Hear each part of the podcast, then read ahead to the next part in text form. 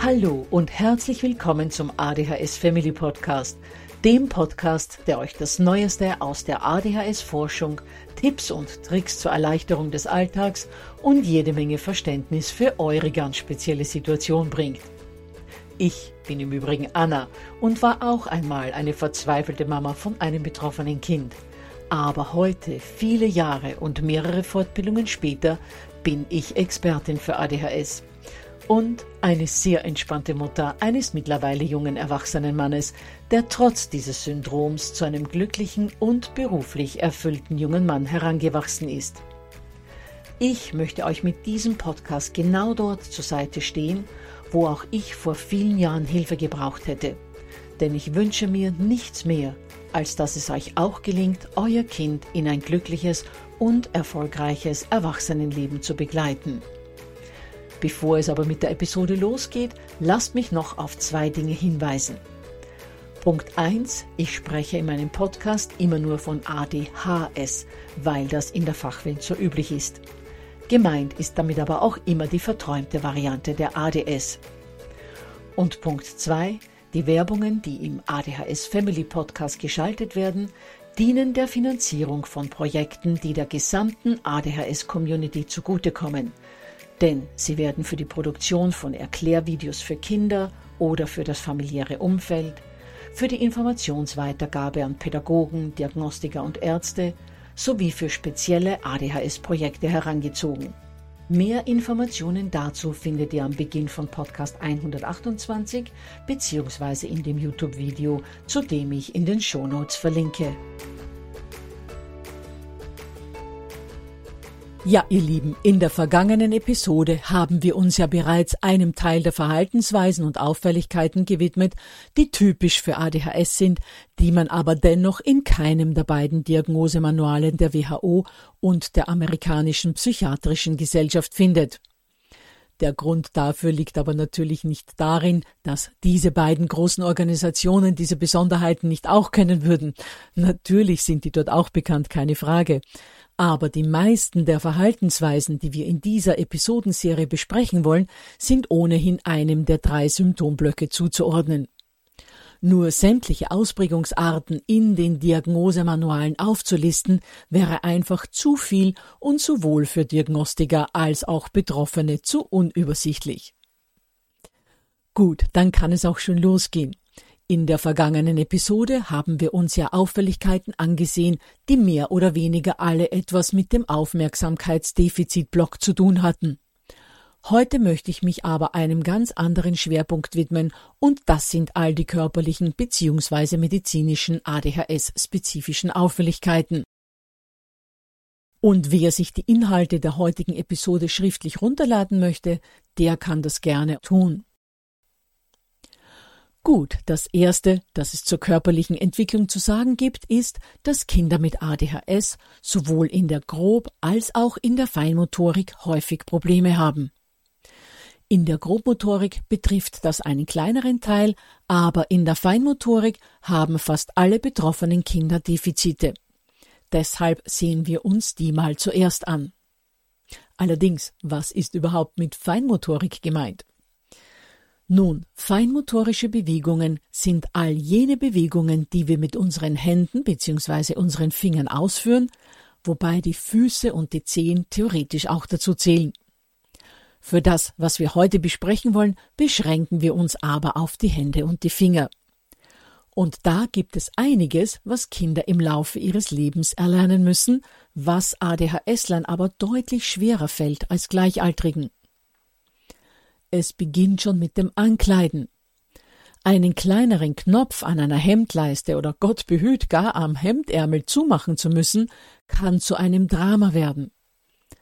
Die tägliche Schleife an den Schuhen, die auch oft lange nicht gelingt, wird von Eltern häufig mit Schuhen mit Klettverschlüssen umgangen, beziehungsweise öffnen die Kids oft ihre Schleife nicht, sondern wursteln sich einfach so wieder in die Schuhe rein. Und Reißverschlüsse können zu einem Problem werden, weil es die Kinder nicht schaffen, das eine Ende ins andere einzufehlen. So beginnt der Tag oft schon mit Gemotze und Wutanfällen, weil die Kids jeden Tag aufs Neue erleben müssen, was sie alleine schon beim Ankleiden nicht schaffen. Eine weitere feinmotorische Tätigkeit ist das Basteln. Kinder mit ADHS sind zwar überaus kreativ und haben oft die tollsten Ideen, was sie basteln könnten, vermeiden diese Tätigkeiten aber häufig, weil es ihnen einfach nicht gelingt, die Nase des Clowns in der Mitte des Gesichts anzukleben oder eine Form mit einer Schere exakt auszuschneiden. Ähnlich verhält es sich beim Malen und Zeichnen. Oft stellt sich bei unseren Kindern im Teenageralter erst heraus, dass ein kleiner Albrecht Dürer in ihnen steckt, weil sie eigentlich ein großes Talent haben, Bilder zu Papier zu bringen. Nur ist es im Kindesalter bis in die ersten Pubertätsjahre oft so, dass die Stifthaltung einfach nicht gelingen will, der Stift wird verkrampft gehalten und die Kraft kann nur ganz schlecht dosiert werden. So beginnt der Kampf mit dem Malgerät schon nach den ersten paar Strichen und den Kindern vergeht dann die Lust am Zeichnen und Malen ganz schnell. Gebt euren Kids daher eher die Möglichkeit zu malen, denn mit einem Pinsel oder mit Ölkreiden ist eine Exaktheit weder möglich noch wirklich gewünscht, und so können all jene Kids, die sich gerne künstlerisch betätigen würden, ihre Kreativität eher und besser über das Malen ausüben. Gut, zurück aber zum Zeichnen, denn das, was für das Zeichnen gilt, gilt natürlich erst recht für das Schreiben. Nur dass es beim Schreiben keine Alternative so wie beim Zeichnen und beim Malen gibt, denn mit der Hand zu schreiben, das müssen und sollen alle Kinder lernen. Und genau hier liegt eines der größten Probleme für viele Kinder mit ADHS in ihrer Schulkarriere denn ich kenne kaum ein Kind mit dieser Diagnose, dem das Schreiben mit der Hand nicht absolut verhasst ist. Schließlich ist im feinmotorischen Bereich auch das Essen mit Messer und Gabel zu erwähnen. Kinder mit ADHS kommen zwar ähnlich wie Gleichaltrige relativ bald mal mit einem Löffel und einer Gabel einigermaßen zurecht. Aber wenn es dann darum geht, das Messer als Schneidegerät zu benutzen und vor allem die Gabel von der rechten in die linke Hand zu wechseln, kommt es oft zu regelrechten Familiendramen am Esstisch, weil sich die Kinder entweder weigern, einen Handwechsel vorzunehmen, oder aber sie probieren es, schaffen aber den Schneidevorgang einfach nicht.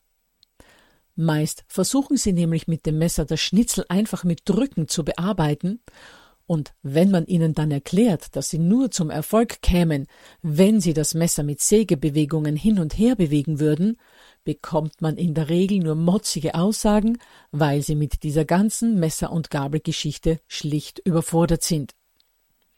Mein Tipp daher. Wenn das mit dem Handwechsel nicht klappen will, lasst eure Kinder doch mit der linken Hand schneiden.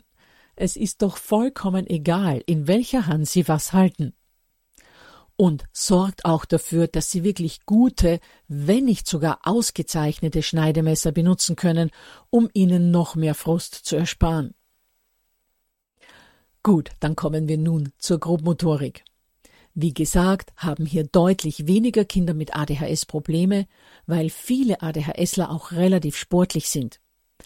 Aber auch unter den Sportlichen kann es in der Kindheit zu grobmotorischen Auffälligkeiten kommen.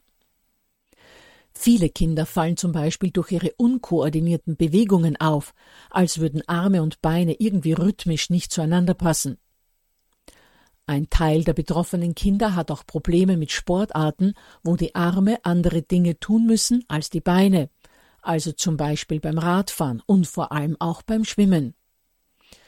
Ich kenne eine ganze Reihe Kinder mit ADHS, die sportlich höchst talentiert sind, die zum Beispiel die schnellsten Läufer in der ganzen Schule sind oder am höchsten in der Klasse springen, und die trotzdem große Schwierigkeiten haben, das Schwimmen oder zumindest das richtige Schwimmen ordentlich zu erlernen.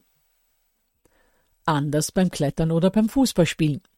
Denn beim Klettern tun alle vier Extremitäten dasselbe und beim Fußballspielen braucht man ohnehin nur die Beine. Und da sind dann dieselben Kinder, die beim Schwimmen Probleme haben, wieder außerordentlich gut. Neben den grob- und feinmotorischen Auffälligkeiten gibt es auch noch weitere körperliche Besonderheiten, die bei einem Teil der betroffenen Kinder ein Thema sind. Gar nicht so wenige Kinder mit ADHS haben zum Beispiel ein von der Norm abweichendes Temperaturempfinden. Ich kenne einige ADHSler, die selbst im Winter im T-Shirt herumlaufen, weil ihnen mit einer Jacke zu heiß wäre. Auch schwitzen viele Betroffene relativ schnell. Im psychosomatischen Bereich fallen Kinder mit ADHS immer wieder mit häufigem Kopfweh, Bauchweh und Durchfall oder Verstopfungen auf, wobei Kopfweh und Bauchweh oft morgens, wenn es in die Schule gehen soll, zum Thema werden. Die Angst, den Ansprüchen im Unterricht nicht gerecht zu werden, führt oftmals zu diesen körperlichen Erscheinungen. Und auch die Tatsache, dass Kinder mit ADHS oftmals relativ lange nicht sauber sind und auch untertags und nicht nur in der Nacht noch im Volksschulalter einkoten bzw. einnässen, hat oftmals etwas mit Stress, Druck und den Erwartungen, die die Kinder nicht erfüllen können, zu tun. Interessant ist auch die Tatsache, dass gar nicht so wenige ADHSler, hier allen voran die Jungs, relativ spät in die Pubertät kommen. Viele sind dann oft unglücklich, weil die anderen in der Klasse schon im Stimmbruch und deutlich größer sind als sie. Und auch ihre Körperbehaarung schon zunimmt. Während unsere betroffenen Jungs, und hier wiederum allen voran die Blonden und Rothaarigen, sehr lange auf ihre tiefe Stimme und einen Bartwuchs warten müssen. Aber auch in ihrer seelischen und sozialen Entwicklung sind unsere Kids häufig hinten nach. Viele wirken in ihrem Verhalten in den ersten Grundschuljahren oft noch wie Kindergartenkinder beziehungsweise zu Beginn der Pubertät noch wie Grundschulkinder.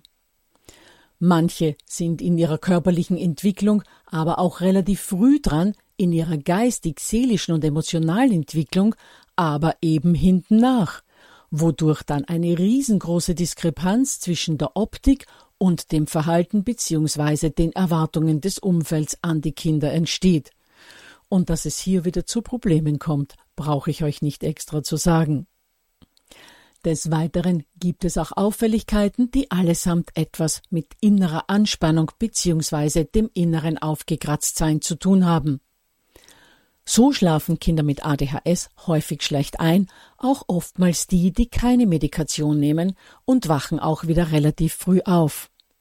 Dies bringt in der Regel sehr viel Unruhe in die Familie, weil abends ewig keine Ruhe einkehrt und die Eltern, die sich einfach nur noch danach sehnen, die Füße hochlagern und bei ihrer Lieblingsserie ausspannen zu können, von Rufen aus dem Kinderzimmer bzw. von den Kindern, die ständig ihr Zimmer wieder verlassen, von ihrem wohlverdienten Feierabend abgehalten werden.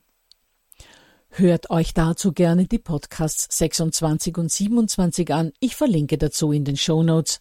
Und haltet euch auch immer vor Augen. Die Kinder leiden selbst daran, wenn sie ihre Ameisen im Po bzw. das Blitzlichtgewitter im Kopf nicht zur Ruhe kommen lassen versucht aber bei Einschlafproblemen auch zu ergründen, ob die Kinder vielleicht Angst haben, in ihrem Zimmer alleine zu sein. Dies kann bis zum zwölften Lebensjahr durchaus der Fall sein. Auch dazu mehr in den Episoden 26 und 27. Um diese innere Anspannung loszuwerden, entwickeln die Kids dann auch häufig Angewohnheiten, wie an ihren Haaren oder den Nägeln oder den Nähten ihrer Kleidungsstücke herumzukauen, beziehungsweise rutschen, wie in Podcast 94 bereits beschrieben, auf ihrem Stuhl rum, oder sie wippen mit den Beinen, scheren mit den Füßen am Boden oder hantieren mit allem Möglichen am Tisch herum. All das dient aber nicht nur dem inneren Spannungsabbau, sondern gleichzeitig auch dem muskulären Spannungsaufbau. Denn selbst wenn ich nur auf meinem Füllhalter herumkaue, entsteht Anspannung in mehreren Muskeln rund um meinen Kiefer. Und wenn ich mit den Beinen wippe, werden eben die Beinmuskeln betätigt.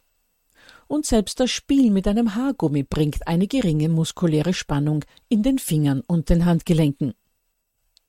Und jegliche Anspannung der Muskeln führt auch zu einer erhöhten geistigen Wachheit. Die Kids stimulieren sich also häufig unbewusst selbst um durch Bewegung einhergehend mit einem erhöhten Muskeltonus ihr Unvermögen, die Aufmerksamkeit länger aufrechterhalten zu können, auszugleichen. Schließlich ist bei den körperlichen Auffälligkeiten auch Neurologisches im Zusammenhang mit dem Gehirnstoffwechsel zu erwähnen. Zum einen sind die Kinder extrem reizoffen, schaffen es also nicht, wichtige von unwichtigen Reizen zu unterscheiden, und so prasseln alle Reize, sowohl die optischen als auch die akustischen, ungefiltert auf ihr Gehirn ein, wodurch sie natürlich überstimuliert werden und dann entweder, vor allem im Unterrichtsgeschehen, irgendwann mal einfach in ihr Inneres abtauchen, um Ruhe zu bekommen und um ihrem Gehirn eine Pause zu gönnen, andere denken dann aber, die Kids haben keine Motivation zu arbeiten und wieder gibt's oben eins drauf.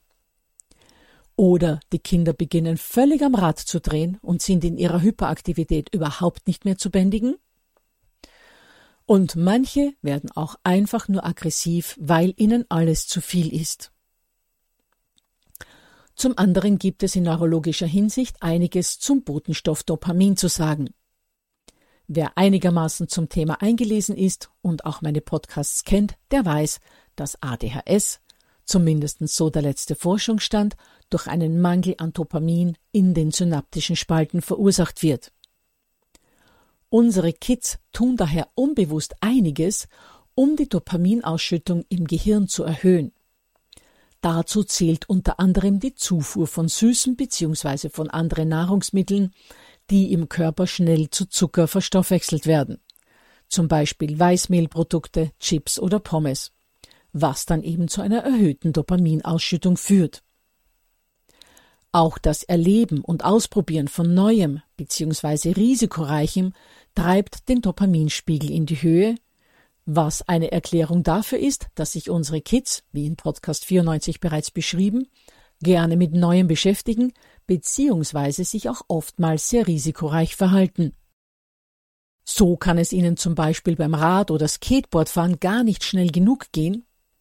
Auch kennen viele beim Skifahren oder beim Snowboarden meist kein Halten und fahren oft viel zu schnell.